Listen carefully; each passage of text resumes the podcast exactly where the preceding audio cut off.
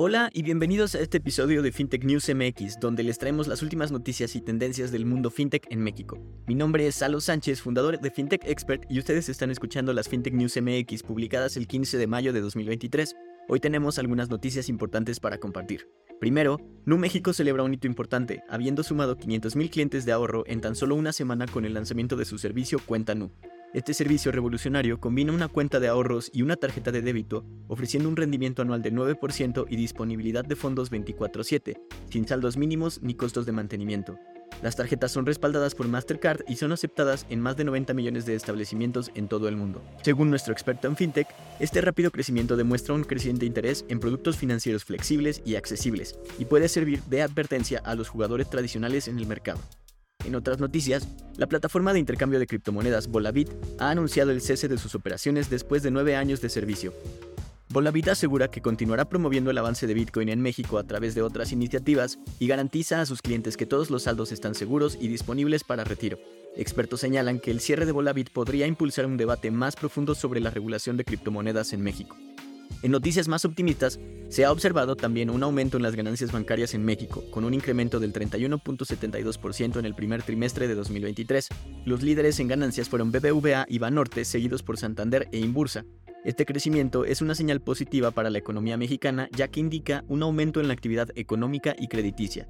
Por otro lado, la fintech peruana Lisi ha asegurado una ronda de financiamiento por 25 millones de dólares proporcionada por Lendable con el objetivo de expandir su base de conductores financiados. La empresa utiliza un algoritmo para evaluar datos alternativos con el objetivo de determinar la aprobación de créditos. Con esta inversión, Lisi planea expandirse tanto en Lima como en la Ciudad de México. Además, la fintech Software as a Service Scala ha cerrado una ronda de inversión de 6 millones de dólares para expandir sus operaciones en México y Colombia. Con su plataforma han procesado más de 50.000 préstamos hasta la fecha, y esta expansión permitirá a Cala forjar alianzas con empresas locales y ayudar a más compañías a digitalizar sus operaciones de crédito. Finalmente, la billetera cripto argentina Lemon se expande a México, Perú, Colombia, Uruguay y Ecuador. La aplicación permite a los usuarios enviar y recibir criptomonedas sin comisiones, interactuar con el DeFi y participar en el mundo de los NFTs. Lemon se enfoca en facilitar el acceso a cripto y a la Web3, permitiendo que más usuarios interactúen con la nueva economía digital y sin fronteras. Para finalizar, queremos cerrar hablando de una lectura recomendada titulada Corporate VCs Take Bigger Role as Other Investors Pull Back, publicada en Crunchbase News.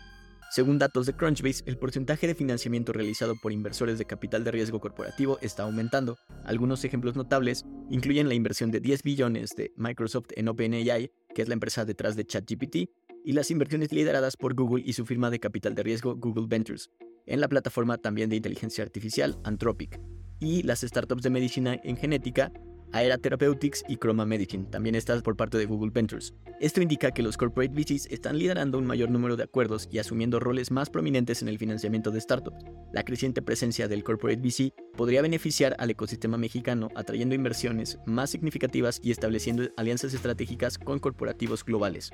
Además, los corporate VCs suelen tener horizontes de tiempo más largos y objetivos de inversión diferentes a las firmas de venture capital tradicionales, lo que podría resultar en un crecimiento sostenido y a largo plazo para las startups mexicanas. Con acceso a recursos adicionales, experiencia y conexiones en la industria, estas startups podrían desarrollar soluciones más sólidas y disruptivas. Si estás interesado en seguir de cerca el tema de los corporate VCs, te recomendamos seguir a Vanessa Bello y su publicación The Hard Things of Corporate VC and VC in Latam. Puedes encontrar el enlace en la descripción de este episodio. Muchas gracias por acompañarnos en esta emisión de FinTech News MX. Yo soy Salo Sánchez de FinTech Expert y con el apoyo de Jessica Escalante Chávez y Rob Almanza curamos y sintetizamos estos contenidos FinTech para ustedes.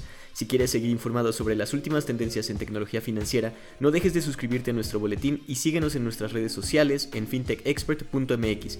Te esperamos la próxima semana con más noticias y análisis del mundo FinTech en México.